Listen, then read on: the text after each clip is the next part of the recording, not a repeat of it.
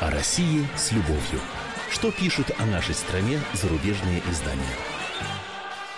Мы приветствуем всех, кто слушает радиостанцию «Комсомольская правда» и в Москве, и в других городах вещания. И пришло время познакомиться с обзором наиболее интересных публикаций в иностранных СМИ о нашей стране. Поэтому в студии, как всегда в это время, заместитель редактора отдела международной политики «Комсомольской правды» Андрей Баранов. Здравствуйте. И, как всегда, мне помогает наша ведущая Елена Афонина. Да, ну давайте мы сразу договоримся, что в течение всего часа, пока мы в прямом эфире, у вас, у наших радиослушателей, есть возможность комментировать э, те э, вирши зарубежных журналистов, которые вы услышите в пересказе Андрея Андрея Михайловича. Каким образом? Ну, во-первых, есть WhatsApp и Viber, вы можете отправлять свои сообщения. 8 967 200 ровно 9702. Ну и, конечно, телефон прямого эфира в вашем распоряжении 8 800 200 ровно 9702. Еще раз напомним, зарубежные журналисты пишут, естественно, о событиях, которые происходят здесь у нас в России. Ну и на что обратили внимание на прошлой ну, неделе? основная тема подавляющая, это, конечно, э, изменения в пенсионном законодательстве, которые были обозначены еще в июне. И вот сейчас президент выступил э, объяснив, э, как он видит э, применение этой реформы, с чем можно согласиться, с чем нельзя, на какие уступки пошел. Вот все это очень подробно разбирается, причем если до выступления Путина речь шла о том, что значит народ вот-вот сейчас возьмется за вилы и так далее, конец, а, то после выступления совсем иные уже стали звучать оценки, типа вот Путин с присущим ему, так сказать, мастерством вывернулся из сложной ситуации, ну, это их мнение, вот, взял на себя, кстати говоря, так сказать, ответственность за эти э, изменения, объяснил, почему они необходимы, и в то же время вот не согласился с жестким вариантом и предложил некий паллиатив. Ну, давайте посмотрим наиболее интересные Э, и, как мне показалось, такие типичные высказывания наших э, западных журналистов-коллег. И сейчас прочитаем. Итак, Владимир Путин обладает огромным влиянием на российские СМИ, органы безопасности и политику. Тем не менее, он вышел в эфир сам, чтобы объявить об уступке критикам и попросить народ о поддержке. Это пишет в американский Вашингтон-Пост автор Антон Троиновский. Ну, кстати, сейчас немножко отвлечемся от этой публикации. Э, многих очень, э, так сказать, пристально наши коллеги-журналисты иностранные смотрели за кадрами отдыха Путина в этот раз. И я вот сейчас позволю себе привести э, пассаж из французского издания Le Point. Марк э, Никсон такой пишет. Вот что что он сообщает. Прежде чем обратиться к народу, российский президент отдохнул в Сибири, совершая долгие прогулки и собирая грибы. В 65 лет Владимир Путин остепенился по крайней мере, на отдыхе. Этим летом никакого горцевания на лошадях, полетов в воздухе, никакого плавания стилем баттерфляй в холодных реках, сплава на каяках, даже никаких экспедиций по следам тигра или полярного медведя. На этот раз президент предпочел созерцательный формат. Он ходил в походы с палкой в руках, с биноклем на шее, одетый в куртку цвета хаки. Он пристрастился к сбору грибов, в восхищении стоял у молодой сосны и любовался спокойным озером с борта небольшой моторной лодки, описывает автор. Однако место отдыха осталось осталось прежним. Это республика Тыва, Тува, по старинке пишет э, этот французский журналист, расположен на юге Сибири, неподалеку от Монголии. Этот регион, прозванный Маленьким Тибетом, славится своими шаманами, обособленностью, дикой природой. Ну вот пишут, что попутчик Путина тоже не менялся. Это Сергей Шойгу, министр обороны, его партнер, давний по хоккею. Вот, один из самых э, лояльных его подчиненных, как считает французский журналист. Ну и присоединился к друзьям еще один человек в этом году, являющийся столпом режима, 66-летний Александр Бортников, глава ФСБ. Тоже в трекинговых ботинках для хождения по лесным тропам. Вот так вот э, отметили отдых президента. Заметьте, вот даже э, эти два дня, которые Путин провел вот в горах Тывы. Э, собирая грибы? Да, собирая грибы, наблюдая жизнь диких животных. В общем, даже это вот достоилось описания в западной прессе. Вот так они следят пристально за всем, что у нас происходит. Но вернемся к публикации о пенсиях в Вашингтон-Пост. Что пишет Тройновский? А, в последние недели отрицательная реакция общественности на план правительства по повышению в России пенсионного возраста, не менявшегося на протяжении большей части столетия, обнажила некоторые возможные трещины в фундаменте популярности Путина. Согласно изначальному предложению, пенсионный возраст был повышен до 65 лет для мужчин и 63 для женщин, напоминает автор. Путин в непривычном телеобращении заявил о сокращении нового пенсионного возраста для женщин до 60 лет. Дальше интересный пассаж. Для мужчин уточненный возраст останется тем же, что в противоположность мировым трендам сохранит разницу в возрасте выхода на пенсию между мужчинами и женщинами. Опять не слава Что богу. за ерунда какая? На- Значит, надо было либо мужикам тоже в 60, либо женщинам в 65. Вот во всем мире выходит женщина и мужчина в м, а, а, один год на пенсию по достижению такого-то возраста, так и в России. Разве? быть. Разве это так? Ну вот он говорит о мировом тренде. Во многих, во многих странах западных именно так. Нет никакой разницы между мужчинами и женщинами. А, ну да, конечно, Потому нет что же это- гендерных э, Да, различий, а да, значит, это- это соответственно, унижение дискриминация. женщины, да, она даже. должна работать так же, как и мужчина. Мгм. В то же время, читаем дальше, Путин старался убедить россиян в том, что болезненные перемены по-прежнему необходимы, чтобы поставить экономику на более прочную основу. Не обвинив в этот раз Запад, ох, какой укол, надо было обвинить Запад, что вот у нас пенсия, так сказать, повышается, пенсионный возраст. Не обвинив Запад, Путин преподнес изменения как неизбежное следствие повышившейся продолжительности жизни и низкой рождаемости. Президент раз за разом обращался к аудитории как к своим дорогим друзьям и закончил словами «прошу вас о понимании». Вот. Апеллировалось в особенности к женщинам, для которых по изначальному предложению возраст был, как я уже сказал, более суровым. Это был тот редкий случай, комментирует автор статьи, когда Путин обратился непосредственно к общественности, чтобы встать на защиту непопулярных мер. И это указало на проблемы, которые представляет для власти Путина вялый экономический рост в России, еще более подрываемый западными санкциями. Мы поговорим дальше в программе о западных санкциях и о том недоумении на Западе, которые эти санкции применяют, почему Россия до сих пор не сдалась под ними и не согнулась, как любая другая нормальная страна. Это удивительно, но именно вот такой вопрос они задают. Поговорим чуть позже. А сейчас про пенсии продолжим.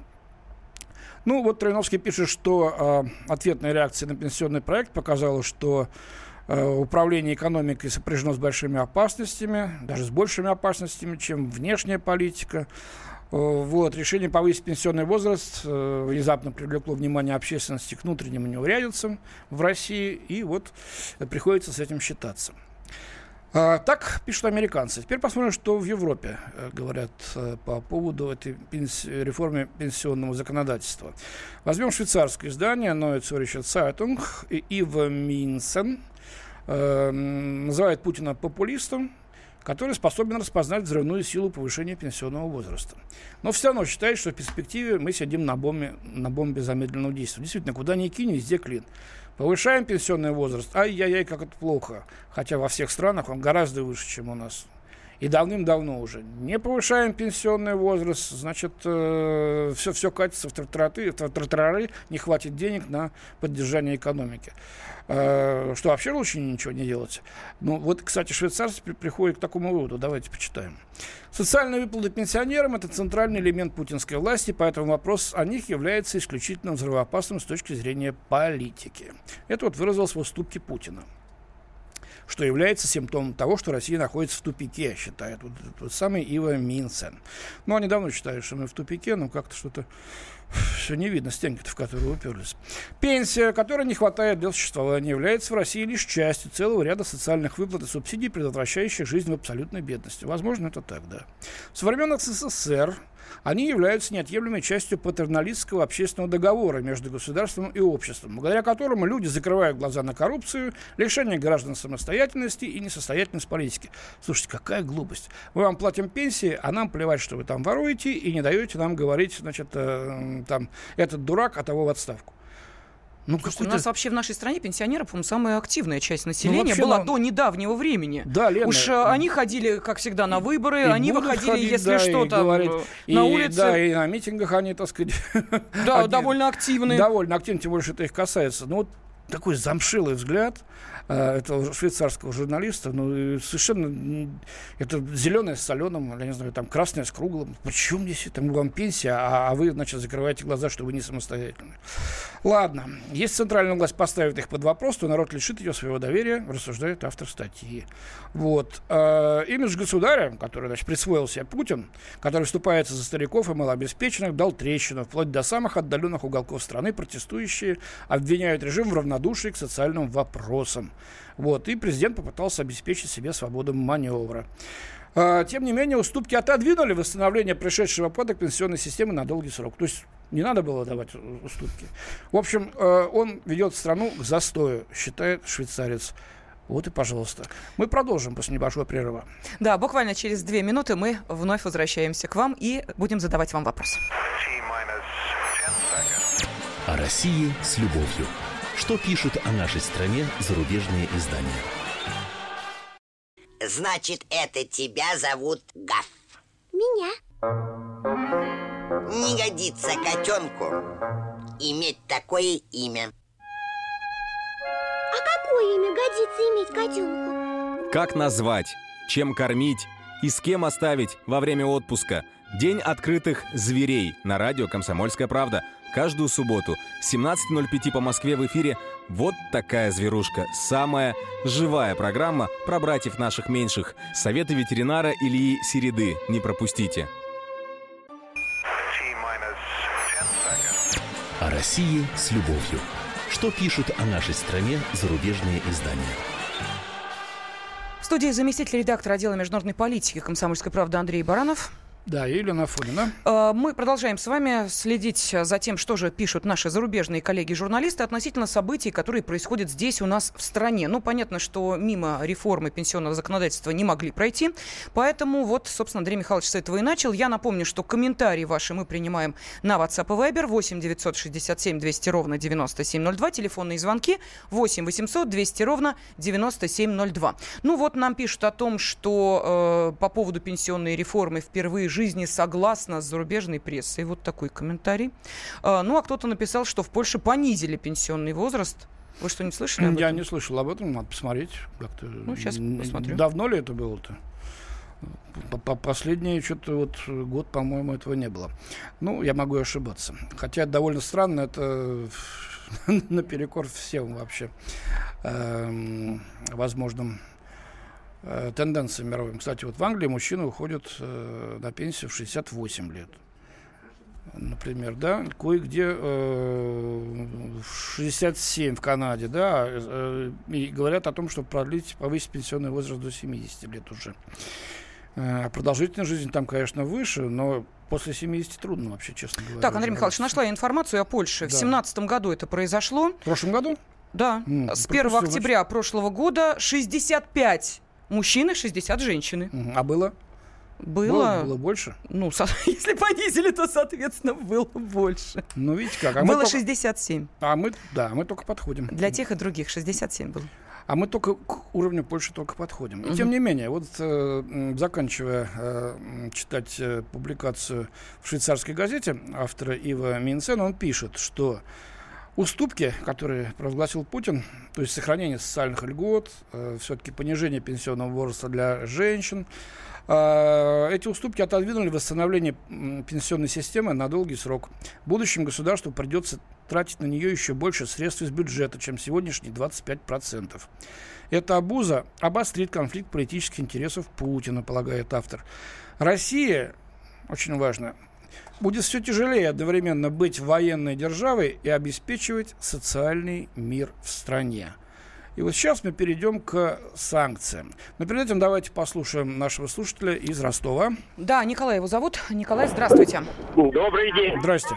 Позвольте с вами вот поспорить немножко касательно других стран. Мгм. Э, Как-то я смотрел на одном из форумов молодежных.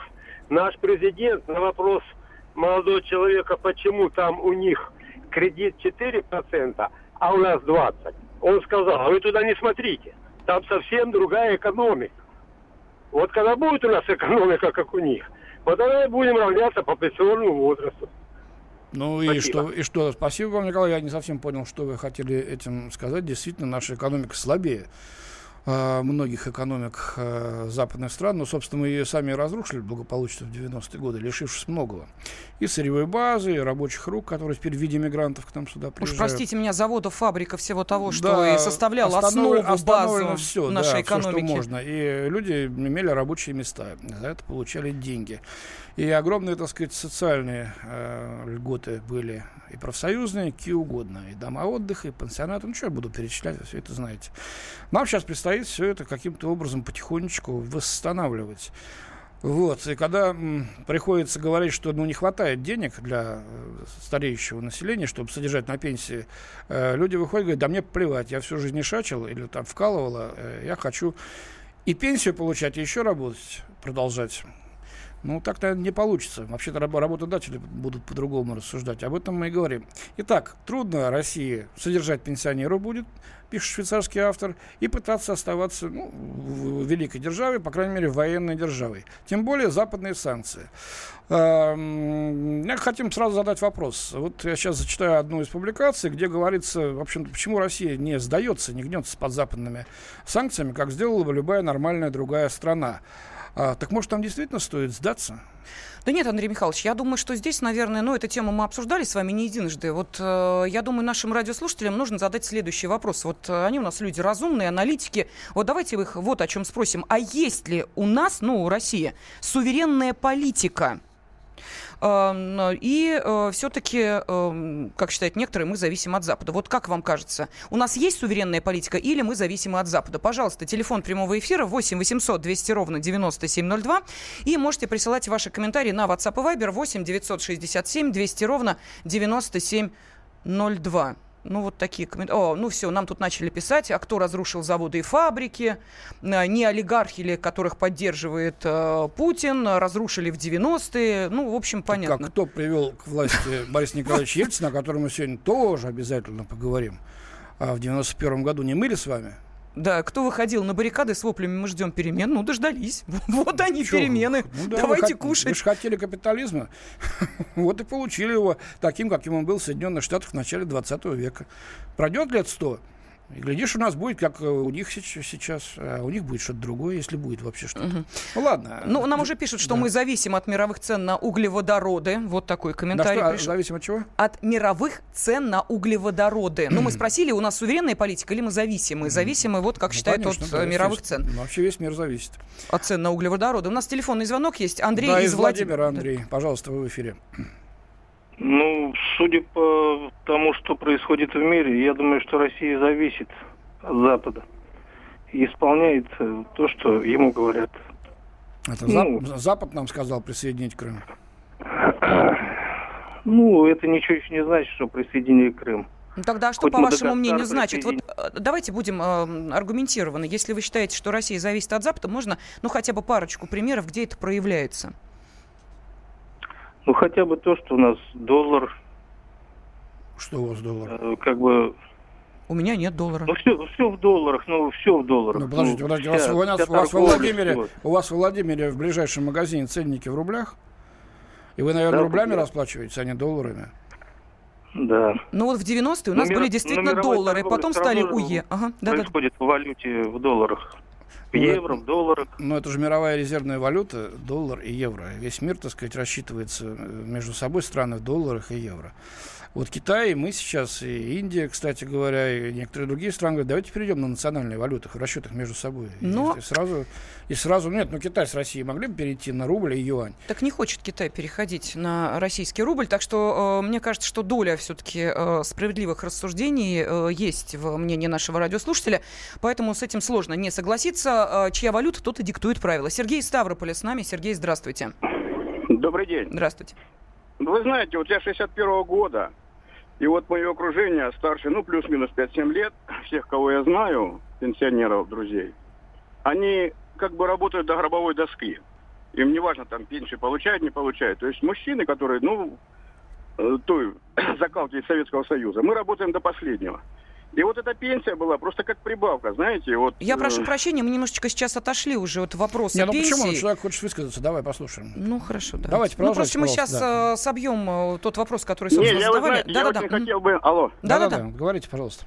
Я очень хотел бы сказать, мы не против, ладно, там продление возраста, все. А вот рабочие места, чтобы люди работали пенсионного возраста, чтобы возможность была работать. Я четыре года искал работу и устроиться не Я мог. прошу прощения, давайте мы поступим следующим образом. Сейчас немножечко в стороночку уходим. Вот э, Сергей, сегодня, сегодня у нас... Да, в 5 часов вечера будет национальный вопрос. Мы с Леной будем как раз его тоже вести. И этот, эта проблема там будет обсуждаться. Вот именно то, о чем вы сказали. Через буквально вот два часа переключайтесь на нашу волну, подключайтесь, услышите там много интересного по этому поводу. Угу. Спасибо. Так, что еще пишут? Э, Михаил Евгеньевич написал, а не МВФ ли нам рекомендовал пенсионный возраст повысить? Да нет, МВФ. Ну почему нет? Э, По-прежнему многие считают, что как раз Международный валютный фонд и диктует нам условия по причине того, что мы, опять же, зависимы от э, некоего э, устоявшегося уже стандарта экономических отношений, вот в том числе и повышение пенсионного возраста, это как раз ну, мне одна из рекомендаций. Не, неизвестно о рекомендациях МВФ на этот счет. Если считать, что МВФ рекомендовал Кудрину, а он предоставил эту, эту концепцию, то тогда может быть, но это уже чистой воды конспирология. Ладно, давай перейдем уже к санкциям и к нашим зависимости или независимости от Запада. Две крайне противоречивых публикаций на эту тему. Одна из них э, э, в Financial Times британской, правда, написала ее известная российский политолог Лилия Шасова. Называется так «Путин, остерегись, россияне меняют свои взгляды на Запад». Самая потрясающая российская новость сегодня не о президентах Владимире Путине и Дональде Трампе. Она скорее о том, что простые россияне больше не хотят жить за стенами осажденной крепости, ведя, ведя, ведя простите, бесконечную войну с Западом. Согласно опросу Левада-центра, в июне прошлого года 59 россиян считали, что приоритетом российской внешней политики должна быть гарантия мирного и безопасного существования их страны. Только 19 были за сдерживание Запада и США. Эти настроения усиливаются. В этом месяце, опять же, согласно опросу Левада-центра, 68% россиян поддерживают сближение с Западом, а 21% выступают за то, чтобы Россия держала дистанцию. Вот. Это может быть последствием снижения кремлевской антизападной пропаганды за время чемпионата мира летом. Тем не менее, стремление народа к нормализации отношений с Западом заметно уже в течение некоторого времени. Кремль сталкивается с дилеммой. С одной стороны, ему необходимо развивать идею западной угрозы, потому что у него нет другого источника легитимации. С другой стороны, он прекрасно осведомлен о последствиях дальнейшей конфронтации для российской экономики. Это один взгляд. О другом после небольшого перерыва. Да, ну и мы продолжаем через э, несколько минут. Есть ли у нас суверенная политика? Вот такой вопрос задаем нашим радиослушателям. О России с любовью. Что пишут о нашей стране зарубежные издания? Проблемы, которые вас волнуют. Авторы, которым вы доверяете. По сути дела, на радио «Комсомольская правда». Дмитрий Потапенко – по пятницам с 7 вечера по московскому времени. О России с любовью. Что пишут о нашей стране зарубежные издания? Ну, как всегда, название программы «Россия с любовью» мы берем в такие большие кавычки. Увы, да. Да, заместитель редактора отдела международной политики «Комсомольской правды» Андрей Баранов. Да, и Елена Афонина. Сегодня мы, мы с, с вами, да, и вопрос, который мы адресовали нашим радиослушателям, отталкивались от э, одной из статей наших зарубежных коллег. Вопрос следующий. Вот как вы считаете, есть ли у нашей страны своя суверенная политика или мы зависим от Запада? Пожалуйста, 8 800 200 ровно 9702, это телефон прямого эфира, или можете прислать сообщение на WhatsApp и Viber 8 967 200 ровно 9702. Но давайте я сейчас зачитаю вот несколько сообщений, э, что нам пишут. Надо строить фабрики и заводы, а строим стадионы и мосты, пишет нам э, Николай. Без мостов фабрики работать не будут. Инфраструктура угу. это основа всего. Так, далее. А, переход на нацвалюты очень узкого круга стран – это, по сути, банальный бартер. Ну, здесь, э, я напомню, стал вопрос э, о том, что мы зависим, потому что у нас э, евро и доллары в ходу, ну и, соответственно, кто эту валюту выпускает, тот и диктует условия. Далее. Э, верю госструктурам, пишет еще один наш радиослушатель. Политика России не зависит от Запада, но некоторые политики от Запада зависят, к сожалению. Э, еще одна наша радиослушательница говорит о том, что лично она за Ельцина не голосовала и на баррикадах не стояла. Суверенная политика может быть только у государства, элита которого хранит свои деньги, лечится, учит своих детей у себя на родине, пишет нам Максим. Э, далее, я думаю, что у нас частично суверенная политика, а финансовая зависима от Запада. Ну и большой такой развернутый вопрос от Валерия из Есентуков. Прежде чем разговаривать о зависимости или независимости России от Запада, надо тщательно разобраться, что произошло в 80-е и 90-е годы. Откуда растут ноги у всех этих реформ? Почему произошла коренная смена нашего строя? Ответьте на вопрос, что такое Вашингтонский консенсус. Какие люди стояли за Горбачевым и проектом перестройки? Ну, у нас не хватит не то что часа, целого цикла передач может не хватить. Если бы мы знали, какие люди стояли за Горбачевым, тогда, по крайней мере. Э, за Горбачевым стоял Яковлев, который э, перед смертью написал книгу, где откровенно сказал, что его целью жизни было уничтожение фашистского Советского Союза. Прям так и написал. За несколько месяцев до смерти Александр Николаевич Яковлев принял буддизм. Ни с того, ни с сего. Видимо, опасаясь, что там, если что-то есть, наверху, и апостол Петр с ключами, так сказать, отправится, спросит, ну что же, в круг 12 к предателям, говорит, а я не ваш клиент, извините. Да. Вот. Э, Мне к Далай-Ламе. Тщеславие Михаила Сергеевича Горбачева стояло за этим. Его в высочайшей степени непорядочность. Это мое мнение, Андрей Баранов. Кто с ним согласен, это ваше право не соглашаться. Да, еще парочка сообщений. У нас уже телефонные звонки ждут. Итак, а, политика не зависит, а экономика точно, пишет нам Константин. А, если санкции действуют, о какой суверенной политике идет речь? Конечно, мы зависим. Ну и вот еще один комментарий. То, что народ за сближение с Западом вовсе не противоречит политике государства. Власть тоже не против сближения. Не мы ведем войну с Западом. Запад ведет войну с нами с подачи США. Вот такой комментарий. Очень точно. А, давайте послушаем телефонный звонок. Геннадий из Липецка с нами. Здравствуйте. Добрый день. Здрасте. Ну, хотелось бы высказать такое мнение, что независимую политику, прежде всего, могут, может вести та страна, которая экономически независимая, а это про нас сказать нельзя. То есть тут, я считаю, есть только два выхода. Если мы ведем ту же политику, внешнюю, прежде всего, в отношении там, Крыма, Украины, других там, скажем так, непризнанных государств, то мы будем жить как Северная Корея. Либо мы будем просто э, соглашаться с американцами и с Европой и будем, скажем так, частью цивилизованного мира. Хорошо. А вы это, вы это за какой выступаете вариант? Я выступаю за тот вариант, чтобы люди жили лучше. То есть надо полностью согласиться, отдать суверенитет американцам, как они скажут, так и делать. Э, и не рыпаться. Нет, нет, нет, нет. У нас, нас тогда вообще подожмут, и не, с нашим мнением вообще никто. Хорошо, а что нужно сделать, чтобы люди жили лучше? Есть какая-то какая идея у вас? Ну, я думаю, что нужно быть просто хитрее и соглашаться с одним, а делать все по-другому. Угу. А, вы, да, вы сказали, Примерно что... такой же вариант, как с Абхазией и с Южной Осетией. Понятно. Да, спасибо огромное. Просто я хотела еще у нашего радиослушателя узнать, э, мне всегда интересно, а вот какой пример абсолютно экономически независимой страны? Ну вот есть он, мне кажется, нет.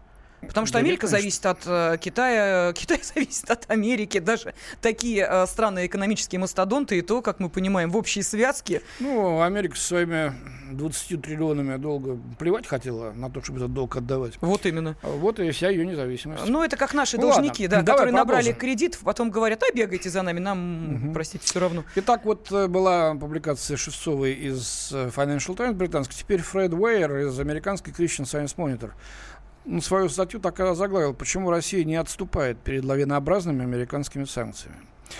Что пишет? Россияне живут при постоянно нарастающих санкциях США уже более четырех лет. Для многих это стало неприятным жизненным фактом, подобно московской погоде. Многое изменилось с тех пор, как США и их западные союзники ввели масштабные экономические санкции против дружественных Кремлю российских олигархов и государственных корпораций в 2014 году. А дальше он излагает э, свою беседу с э, Федором Лукьяновым, это главный редактор журнала «Россия в глобальной политике», и некоторыми другими российскими экспертами. честно излагает. И вот что получается. Все эти волны американских санкций, кажется, были направлены против практически всего, что делает Россия или предположительно делает по всем статьям. По сути дела, если Россия захочет убедить США в том, что ее поведение изменилось в достаточной степени для снятия санкций, придется согласиться полностью пересмотреть внешнюю политику, признать, что Россия была не права во всем. И что говорить, сдаться? Возможно, это слишком много для любой страны, но особенно России. Вот он приводит мнение Лукьянова, что Россия мало что может сделать в ответ США, да? Но одновременные попытки Америки подвергнуть санкциям Иран и Турции, угрожая при этом европейцам вторичными санкциями, если они не будут выполнять требования США, э, это санкции от Вашингтона, да, создают много новых возможностей для России снискать сочувствие других стран и обойти американские санкции, которых не было 4 года назад. В Москве настроение в основном заключается в том, что мы должны быть терпеливыми, мудрыми и должны это пережить. Главным ответом России, кажется, стал экономический аналог круговой обороны, пишет ВР. Центробанк избавился от большей части облигаций американского казначейства и запасается золотом. Благодаря растущим ценам на нефть стране удалось пополнить валютные резервы до 450 миллиардов евро, а также восстановить фонд национального благосостояния. Сельхозсектор страны растет, отчасти из-за санкционной войны и контрсанкций.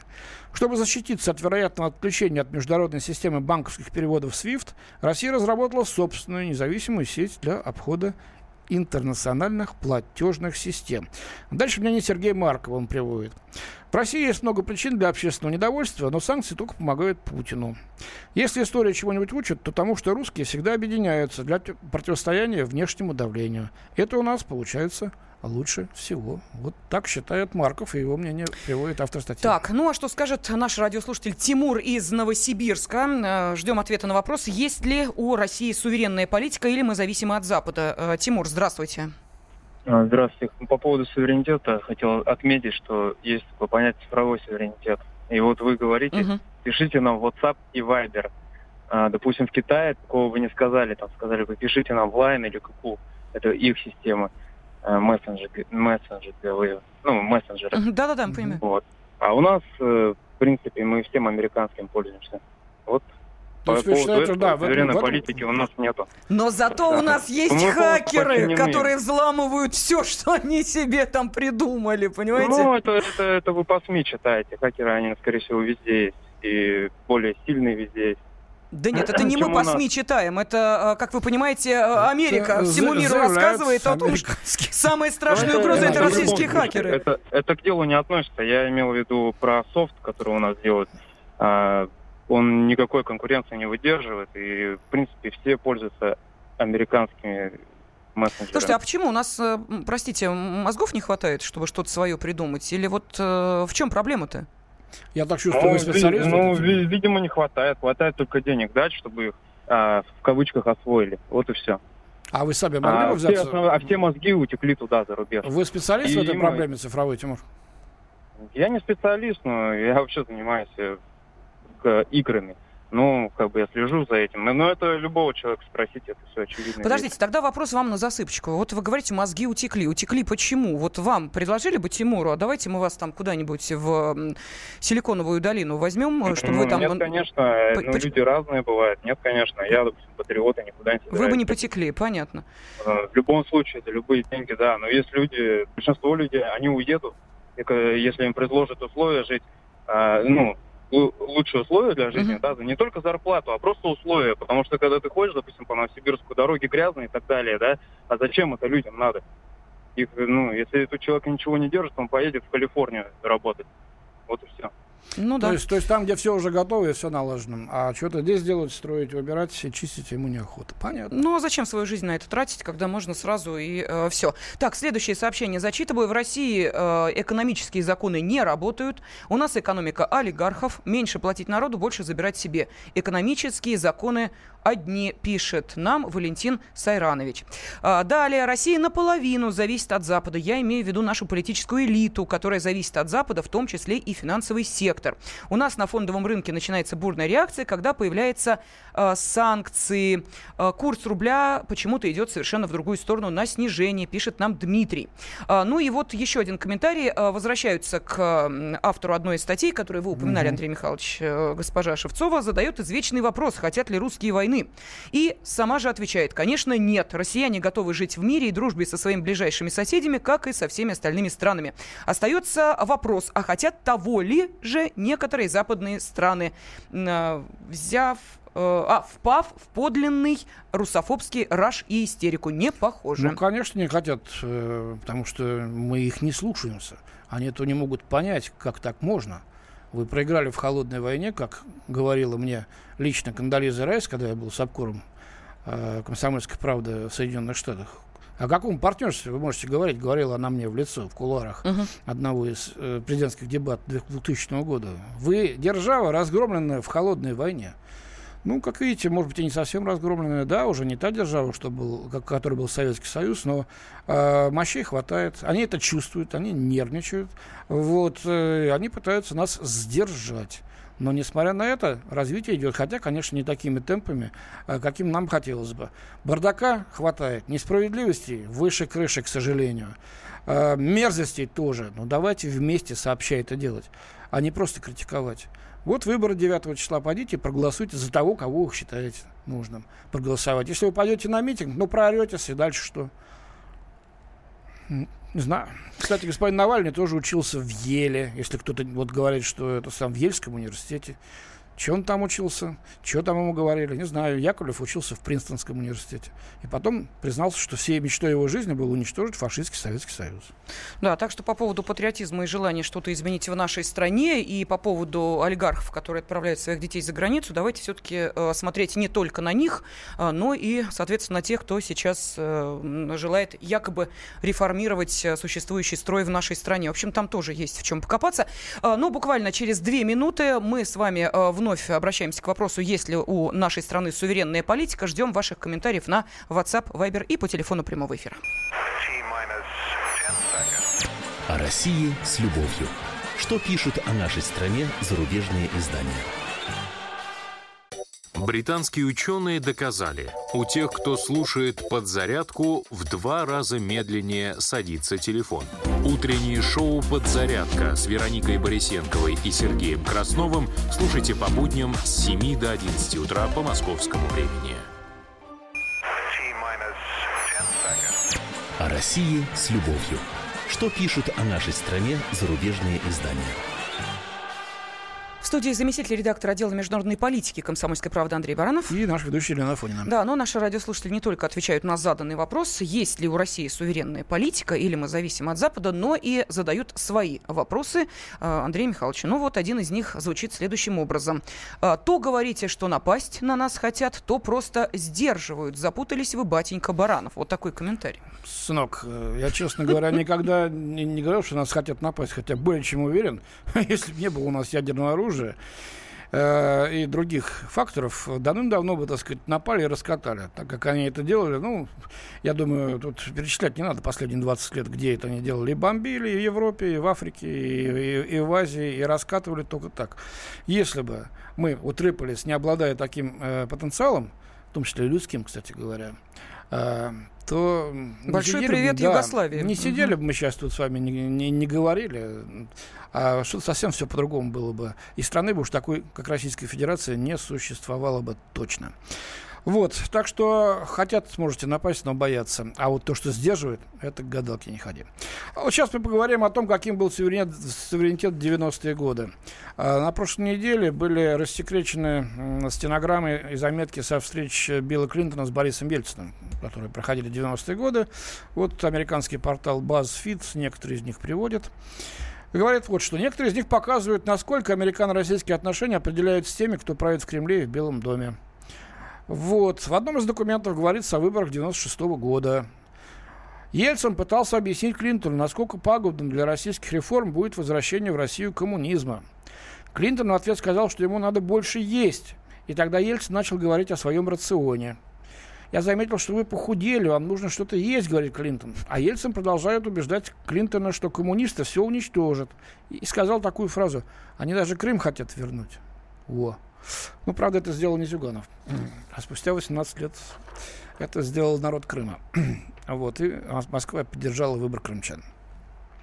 Дальше. На свою избирательную кампанию Ельцин напрямую попросил для России кредит в 2,5 миллиарда долларов. Клинтон в ответ заявил, что обратится к МВФ за помощью. Угу. Передает э, вот Басфит. Ребята, вот это что, не вмешательство в выборы? Да еще униженно один просит, дай мне 2,5 миллиарда, чтобы я переизбрался. А это говорит, да, я позабочусь. Спокуха. Ты только ешь побольше. А, компания сказала на Ельцина, но Клинтон ему сказал, что тот прекрасно выглядел, когда танцевал с девушками из музыкальной группы. Вот, э, когда пришло время для компании Клинтона, Ельцин заявил, что будет за него болеть. Вот. В 1997 году на саммите в Хельсинки Ельцин хотя бы в одном проявил сходство с Путиным. Он выразил озабоченность по поводу расширения НАТО, включая еще бывшие советские республики, такие как Украина. Вот. Опять-таки к похудению. Находясь в Денвере, российский президент сказал, что похудел. Мой костюм не стал чуть больше. Тут кое-чего не хватает, сказал довольный Ельцин, похлопывая себя по животу. Это все равно, что потерять старых друзей, ответил Клинтон. Вы прекрасно выглядите. Ельцин отвечает. Я предпочитаю, чтобы мне об этом говорили женщины. Ха-ха-ха-ха-ха-ха. В марте 1999 -го года Клинтон проинформировал Ельцина о том, что США и Европа решили начать бомбардировки в Сербии.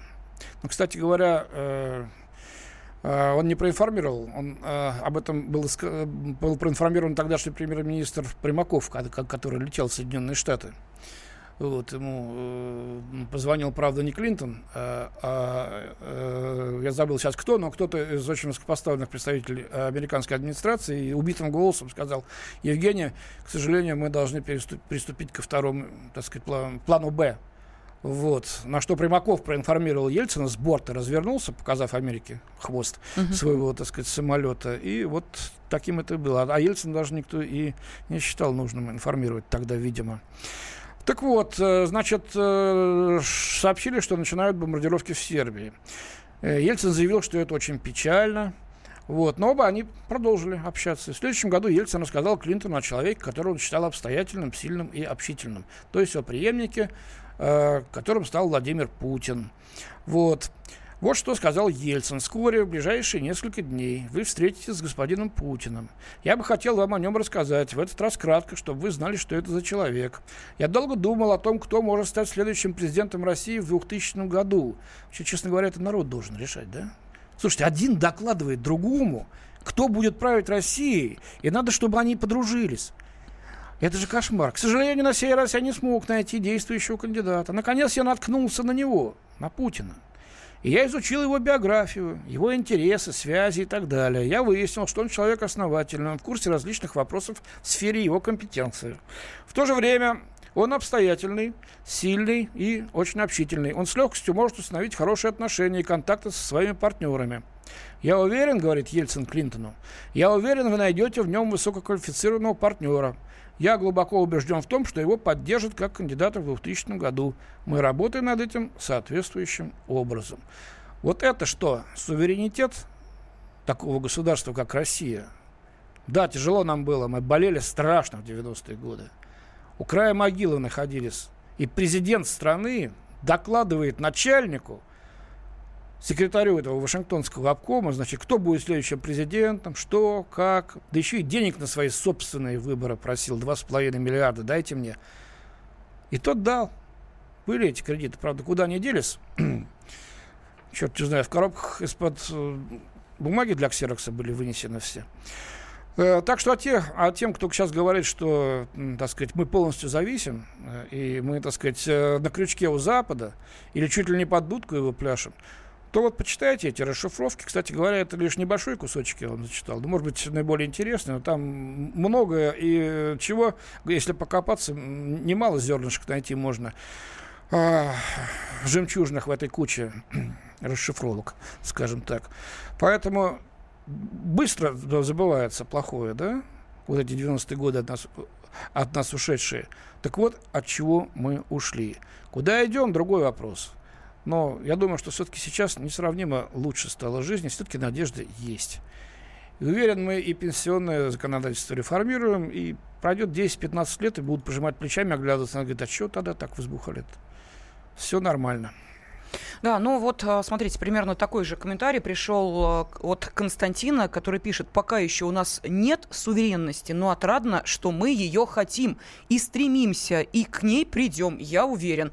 Вот такая оптимистичная нота практически mm-hmm. у нас получается. Ну, хотя, вы знаете, затронула тема, конечно, вот этих э, вскрывшихся э, переписок да. э, двух президентов. Э, народ очень активно сейчас это комментирует, но я думаю, что э, не первый, не последний раз мы этого касаемся. А сейчас напомним, что в студии были заместитель редактора отдела международной политики «Комсомольской правды» Андрей Баранов. И наша ведущая Елена Фонина. Да, благодарим тех, кто принимал участие в этой программе. О России с любовью. Что пишут о нашей стране зарубежные издания?